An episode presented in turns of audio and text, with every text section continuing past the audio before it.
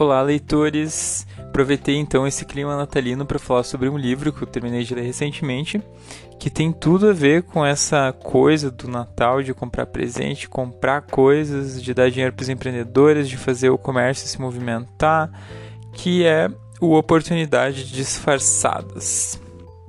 A gente tem muitos sonhos no Natal, inclusive com as cartinhas do Papai Noel, e uma das coisas que os brasileiros sonham muito é com abrirem o seu próprio negócio.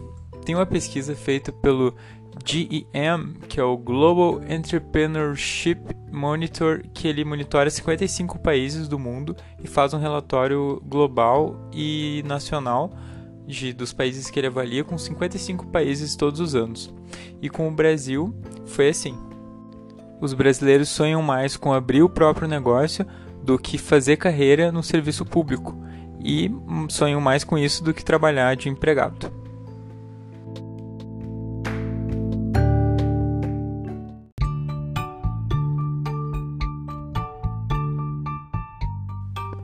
Esse é o relatório de 2019, que foi o último a sair sobre o Brasil especificamente.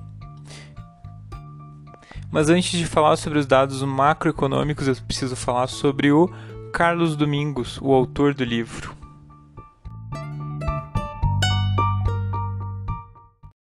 Personagem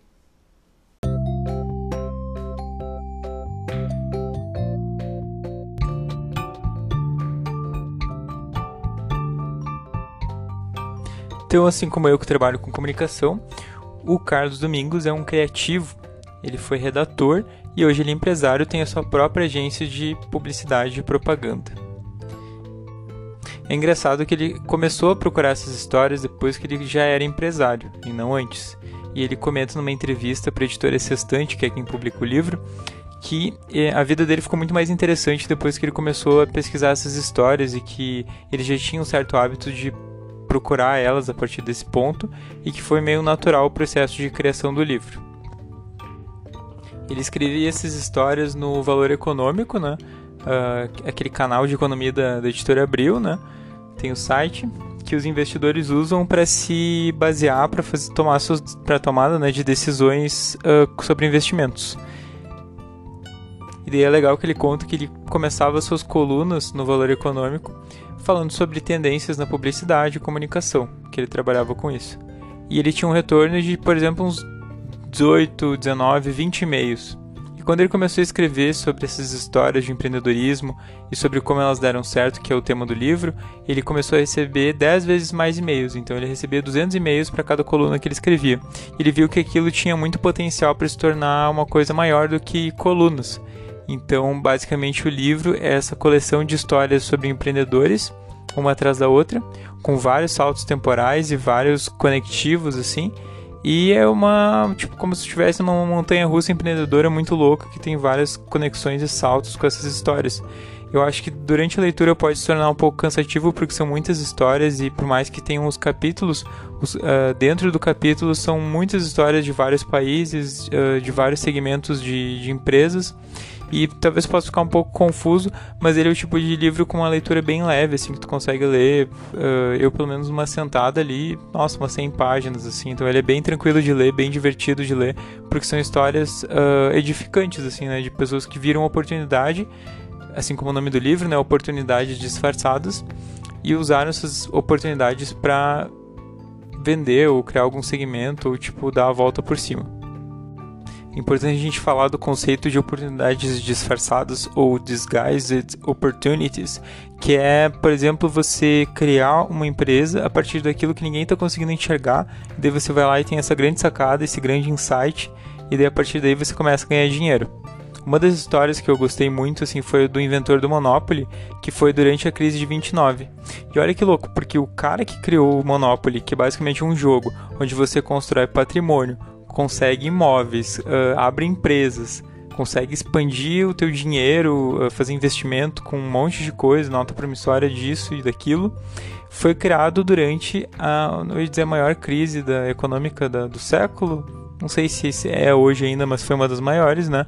Basicamente, o capitalismo é um sistema que funciona em cima de crises, né?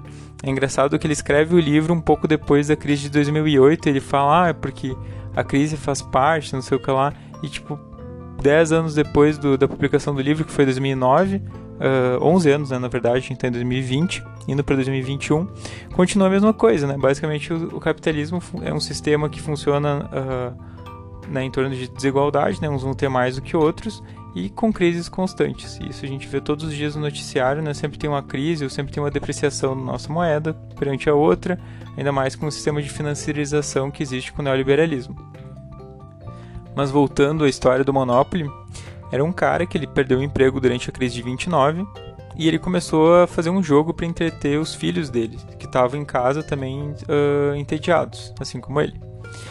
E daí ele pegou uma toalha de mesa, a esposa dele ficou louca com ele, recortou e fez as peças do jogo. Ele tipo pintou e tal as peças, recortou e fez as peças do jogo. E a, a, a esposa dele achou uma loucura aquilo e tal, mas ele fez o jogo. Daí ele foi numa empresa de brinquedos uh, próxima da, da, de onde ele morava e ofereceu o projeto. Pediu para fazer uma parceria com eles. Eles não aceitaram e ele foi embora com as mãos abanando.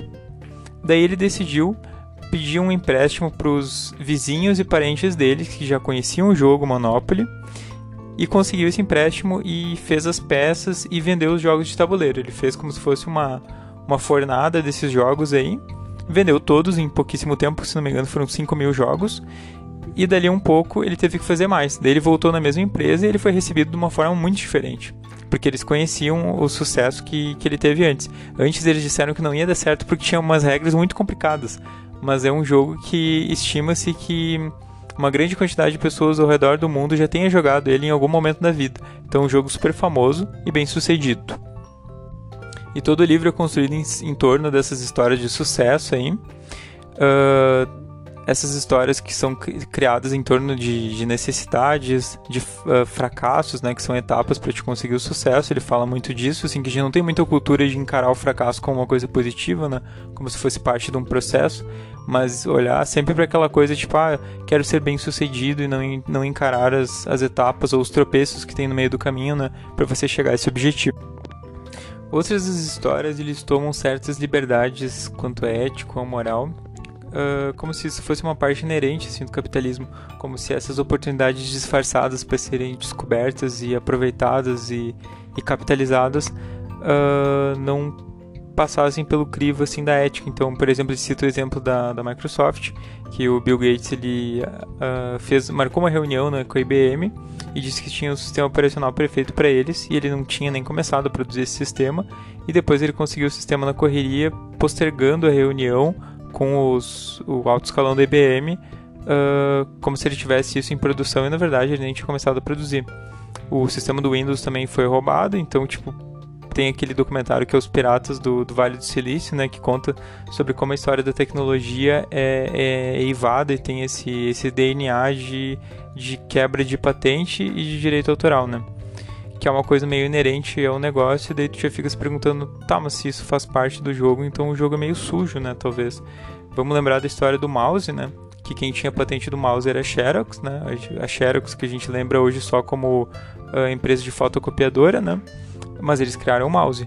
E o mouse, tipo, de para fins militares, eles aperfeiçoaram colocando botões nele, né, e quem conseguiu lucrar em cima foi a Apple, quando lançou o computador pessoal deles, e basicamente quebrou a patente, roubou e foi isso aí, né? E hoje é quem, quem a gente lembra com, com invenção e com uh, inovação, me fugiu a palavra, é a Apple e não a Xerox.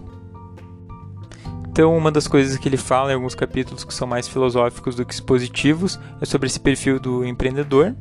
E uma das coisas que a gente acaba uh, extraindo do livro, assim, que o empreendedor é essa pessoa irreverente, insatisfeita, que de repente passou por alguma dificuldade na vida e que a partir, uh, pode até ser um mau atendimento, né? Tem o exemplo da Uber, do, do Nubank também, que são empresas que foram que a ideia inicial surgiu depois do mau atendimento que a pessoa sofreu no mesmo segmento, ela foi lá e virou uma concorrente da empresa, né? E muitas vezes a pessoa é egocêntrica, às vezes meio maniática, que nem o Steve Jobs, né?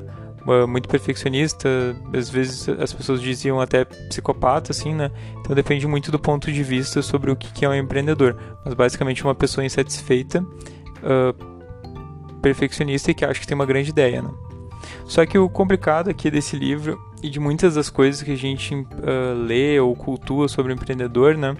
Uh, eu vejo que no livro ele tem muito essa cultura sobre os americanos, né? E é uma coisa que os brasileiros adoram, assim, né? Não sei o que gostam mais, seja de leite condensado ou de, de americanizar as coisas, né? Botar uma palavra inglesa ali, um estrangeirismo que, que fica chique. Mas enfim, é complicado a gente pegar essas réguas e dizer que se você tiver certo tino ou aproveitar certa oportunidade ou fazer tal coisa, você necessariamente vai ter sucesso. Ou você vai passar por alguns fracassos e lá na frente vai ter sucesso. Quando na verdade o que deveria ser falado é que o, sucesso envolve muita sorte e muito capital inicial. Para a pessoa abrir uma empresa né, do zero, não necessariamente vai dar um resultado dali para frente. E depois eu vou citar de novo aquele relatório que eu citei lá no começo, que é o GEM, e daí a gente vai ver em números como é que isso se opera. No Brasil, a gente tem muita cultura de tratar o empreendedor como um benfeitor, isso é a frase de um amigo meu, mas é basicamente como se fosse uma pessoa que fosse fazer uma grande caridade, abrir um monte de CLT para as pessoas, pagar um monte de imposto e fazer o, o país andar para frente. Porque e o funcionário ele uh, é uma pessoa ou uh, sem muita criatividade ou um vagabundo que quer viver as custas do empreendedor, né? Meio que a visão que, que se tem. Mas sobre a questão do capital inicial, esse relatório que analisou 55 países, ele fala que a taxa de empreendedores estabelecidos no Brasil é de 16,2%, que é o empreendedor que já tem o seu negócio há 3 anos e meio ou mais. E essa é a segunda taxa mais alta, ou seja, 55 países, em torno de 15% é uma taxa alta. Então pensa, 85% das empresas fecham depois de 3 anos e meio, e apenas 15% permanece. E isso é tipo o índice de sucesso que você tem, baseado no mundo inteiro, não em achismo. É um relatório feito com 20 anos de coleta de dados, então tem uma evolução nesses dados e mais de 200 mil entrevistados. Eles dizem que são mais de 100 economias que já participaram da pesquisa. Tem mais de 500 especialistas em empreendedorismo consultados por ano e mais de 300 instituições acadêmicas e de pesquisa. Daí entre o Sebrae que eu citei lá no começo. Ah, mas aí você pode dizer que o empreendedorismo está no DNA do brasileiro, que a gente gosta muito de empreender. Mas se a gente for ver, mais de 53 milhões de empresários existem no Brasil. Isso dá 25% da população. Um quarto da população é empreendedora, em algum sentido. Só que o problema é que 88% deles concordam, total ou parcialmente, que a escassez de emprego é uma das principais razões para empreender. Ou seja, a pessoa não sonhou, assim como eu falei lá no começo do programa, que o sonho dela é empreender, abrir o próprio negócio, em vez de ser um funcionário ou trabalhar no serviço público. Então, se 88% das pessoas que empreendem é por causa de escassez de emprego, isso leva a gente à reflexão de que talvez o brasileiro não seja tão empreendedor. Talvez ele tenha condições de emprego muito ruins. Será que o brasileiro é mais empreendedor ou tem piores condições de trabalho? Fica aí a reflexão. A gente teve uma recente reforma trabalhista, né, que ceifou alguns direitos que foram conquistados depois de muita luta, né? E a gente sabe que esse cenário de precarização do trabalho, e de alto desemprego uma justificativa para manter salários baixos, né? Manter o funcionário sobrecarregado. Isso quando ele tem carteira, né? Quando ele não é obrigado por questão de botar comida na mesa, né? Poder pagar a própria casa, que infelizmente né, é uma quantidade de pessoas que diminui a cada ano, né? A inventar alguma coisa, né? Uh, nem que seja vender uh, sei lá, cerveja na, na praia, agora nem isso pode por causa da pandemia, né? Então é um cenário de muita pobreza e isso obriga as pessoas a tomarem certas atitudes que não necessariamente elas tomariam se estivessem num ambiente favorável, né? Como mostrou essa pesquisa. Então, nossa, eu achei bizarro esse dado. 88% das pessoas decidiram empreender, empreender, em ser empreendedores, né? Por uma questão de um mercado de trabalho não favorável. Então, quer dizer, não é uma coisa que nasceu com elas, é uma coisa que elas perceberam, né? Pelo conhecimento que elas têm, pela experiência, pelo feeling, que elas precisam empreender, empreender para colocar a comida na mesa. Não estou conseguindo falar essa palavra direito agora. Mas aí voltando a esse mesmo relatório, o GEM, é interessante notar que mesmo a pessoa empreendendo, ela não tem uma evolução do capital inicial. Vamos aos dados. Eu olhei a tabela, fiquei, eu achei um absurdo isso. Tem uma tabela que mostra a, a porcentagem de pessoas que tiveram empreendimento inicial e a quantidade de pessoas em porcentagem que tiveram o empreendimento estabelecido, que é depois de três meses, três anos e meio. O empreendimento inicial com até dois salários mínimos é de 43%, e a porcentagem de pessoas com empreendimento estabelecido é de 39%, ou seja, a pessoa que iniciou seu negócio com até dois salários mínimos, três anos e meio depois, essa porcentagem não se mexeu nem 4%. Isso é muito baixo. Isso, em uma pesquisa eleitoral, é chamado de, de margem de erro e pode ser considerado irrelevante. Ou seja, a pessoa não enriquece virando empreendedora. Ela só continua ganhando a mesma coisa que ela investiu. Só que pensa que ela vai ter 15% ou mais morte em imposto. Daí vai ter mais a questão dos funcionários que ela vai ter que pagar. Luz, água, aluguel outras uh, questões né, que vão, vão, vir, depreciação do, do imóvel, depreciação dos, dos equipamentos que ela vai ter, né, o investimento em equipamento, um monte de coisa. Será que vale a pena ou será que é só uma medida desesperada para conseguir ter alguma forma de renda? E se a gente sobe um pouquinho a régua e bota o investimento inicial ao invés de até dois salários mínimos, até três salários mínimos, essa porcentagem sobe de 62%, mas ela continua em 61,2%. Ou seja, a pessoa coloca até 3 salários mínimos, de 2 a 3 salários mínimos, que são 62% da galera. E depois de 3 anos e meio, esse número fica em 61,2%. Ou seja, depois de 3 anos e meio, a pessoa não enriqueceu. Tipo, as pessoas que investiram até três salários mínimos continuam iguais. Elas não ganharam dinheiro depois de três anos e meio. Isso é absurdo, é absurdo. Se você pegar esse dinheiro e investir em qualquer coisa, em poupança, vai dar elas por elas. Então imagina a, a baixíssima rentabilidade que existe você empreender em alguma coisa. Agora, se a gente pegar o mesmo relatório e comparar com as pessoas que começaram investindo na empresa com mais de seis salários mínimos, esse número também se mantém. Ou seja, a gente pode tirar de conclusão do relatório que as pessoas que começam pobres ou com capital inicial baixo, elas não tiram esse dinheiro lá para frente, elas não se desenvolvem. E as pessoas que começam com capital inicial alto, as pessoas que têm mais de seis salários mínimos para iniciar, elas vão continuar ganhando muito dinheiro lá na frente porque dinheiro chama dinheiro. Isso é bem simples de entender e as pessoas normalmente não contam isso, né? Porque quando você tem investimento inicial alto, você tem mais gordura para queimar. Se você perder dinheiro, você não vai se destabilizar tanto, né? Então, essas pessoas uh, perseveram, né? Enquanto que as pessoas que, que têm um, um grau de investimento menor no começo, elas têm muito mais chance de quebrar as pernas. Outra coisa que chama atenção uh, desse relatório é que apenas 10% do, dos entrevistados ali eles têm produtos ou tecnologias novas quando vão abrir um negócio. Ou seja, como é que você vai criar uma empresa que vai aproveitar uma oportunidade disfarçada se você vai vender mais do mesmo, né? Talvez você tenha um, uma forma diferenciada de encarar o processo ou atendimento ou de repente oferecer uma tecnologia nova, que tecnologia a gente sabe que não é só um robô ou um monte de número, né? Tecnologia pode ser um processo, um hábito, né? uma cultura nova que você tenha, né? Mas nem isso, as pessoas, é, elas mesmas, né? Autodenominam o seu produto como uma coisa não nova. Então, é, na verdade, é 11,1% a 12,7% dizem que o seu produto ou tecnologia não é novo. Então talvez aí esteja um pouco a chave por que não está dando resultado, né? Três anos e meio depois, porque as pessoas estão abrindo empresas para vender mais do mesmo. Claro, além de todo o cenário de depreciação de emprego, as pessoas não terem dinheiro para comprar, né? Tem tudo isso, né? Mas talvez seja uma das outras coisas que influencie. Voltando ao livro, uma das coisas que eu, é, eu, eu lembro quando era adolescente, meu pai me colocava em muitos cursos assim sobre empreendedorismo, motivação e tal, e eu vejo que as pessoas confundem muito excitação com motivação.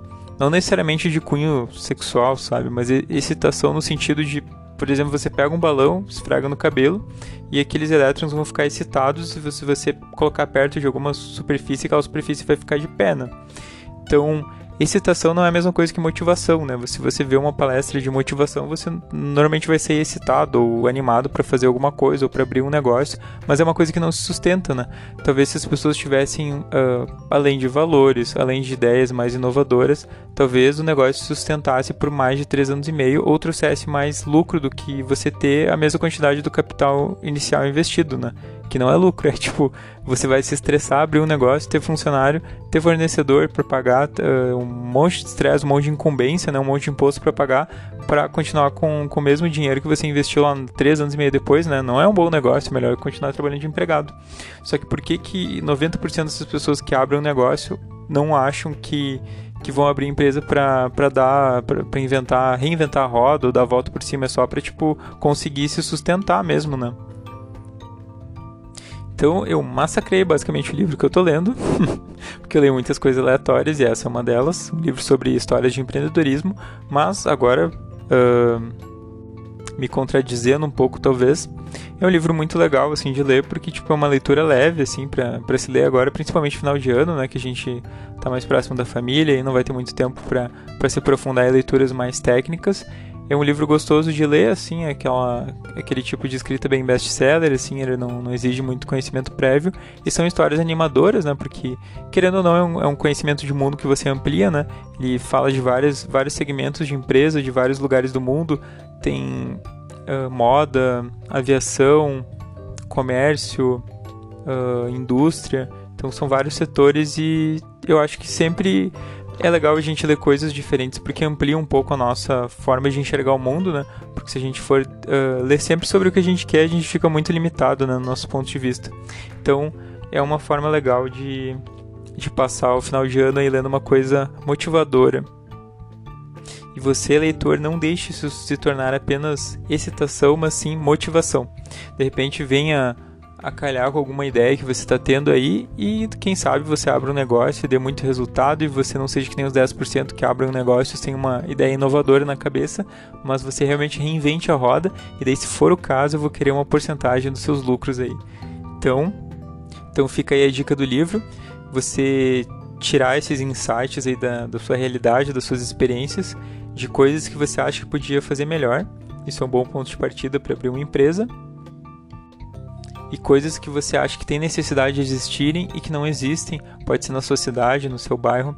O Tom Wolfe e o Balzac também são dois escritores que eu gosto, o Chekhov também outro escritor russo que eu gosto. Eles falam sobre como se você falado sobre o seu bairro ou sobre o seu vilarejo, você vai falar para o mundo inteiro. E eu acho que essa ideia se aplica também para os negócios, que é se você sente uma necessidade que super empreendedor eu, mas se você sentir uma necessidade na sua comunidade, aí no, no, no seu bairro, na sua região que não existe, né, talvez seja a hora de aproveitar ela e abrir alguma coisa, né? Então fica aí os, os votos de, de boas festas, tudo de bom para vocês aí no final de ano. E vamos continuar gravando aí toda semana o podcast Ervilhas, um abraço para vocês e até o próximo episódio. Beijos!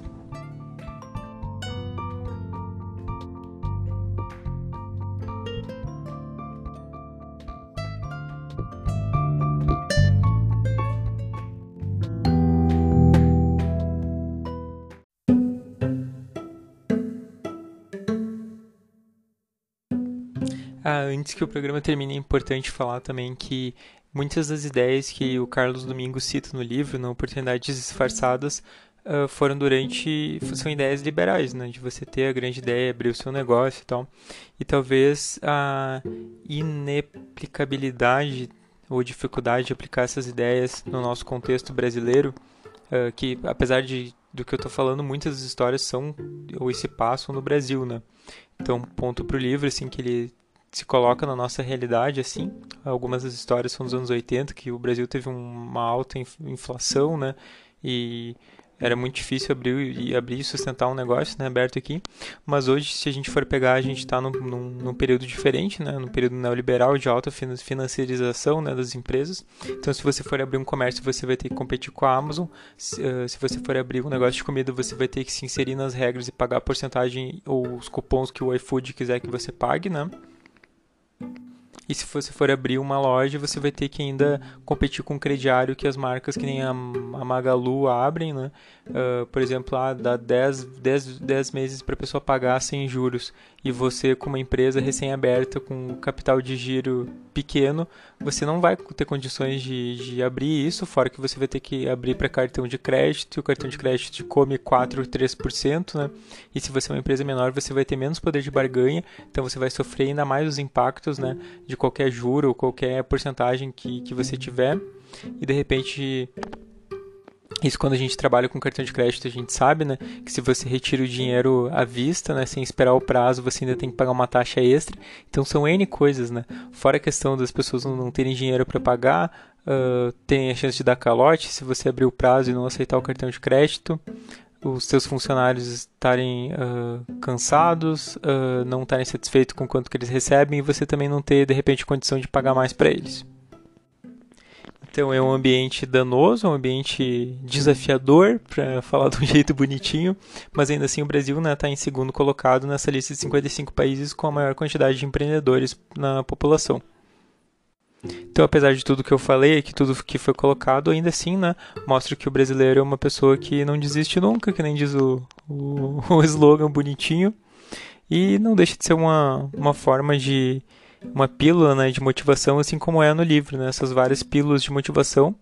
E talvez falte esse, tem esse gap tem esse, essa lacuna, esse fosso para a gente conseguir aplicar essas histórias empreendedoras ou esses grandes insights e ideias que as pessoas tiveram, uh, transformar isso numa, numa história de sucesso, né, numa forma de, de ganhar dinheiro, né, de, de verdade, que é a moral do livro. Né. Esse, esse monte de ideias aí te inspirarem de alguma forma para você abrir um negócio e ganhar dinheiro o livro fez tanto sucesso que o Carlos Domingos escreveu o, o Oportunidade Disfarçadas 2.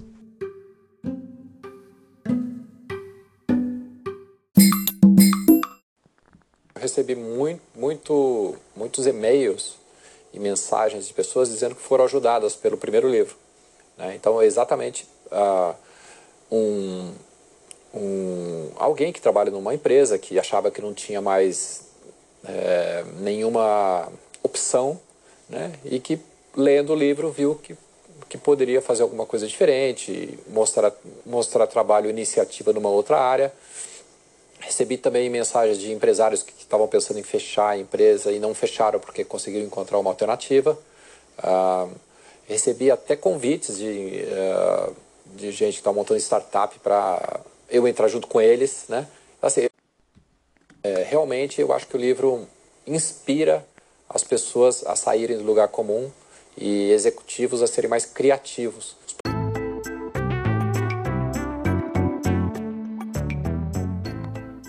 Então fica aí a fala do autor Carlos Domingos e fica aqui o meu abraço, meu beijo.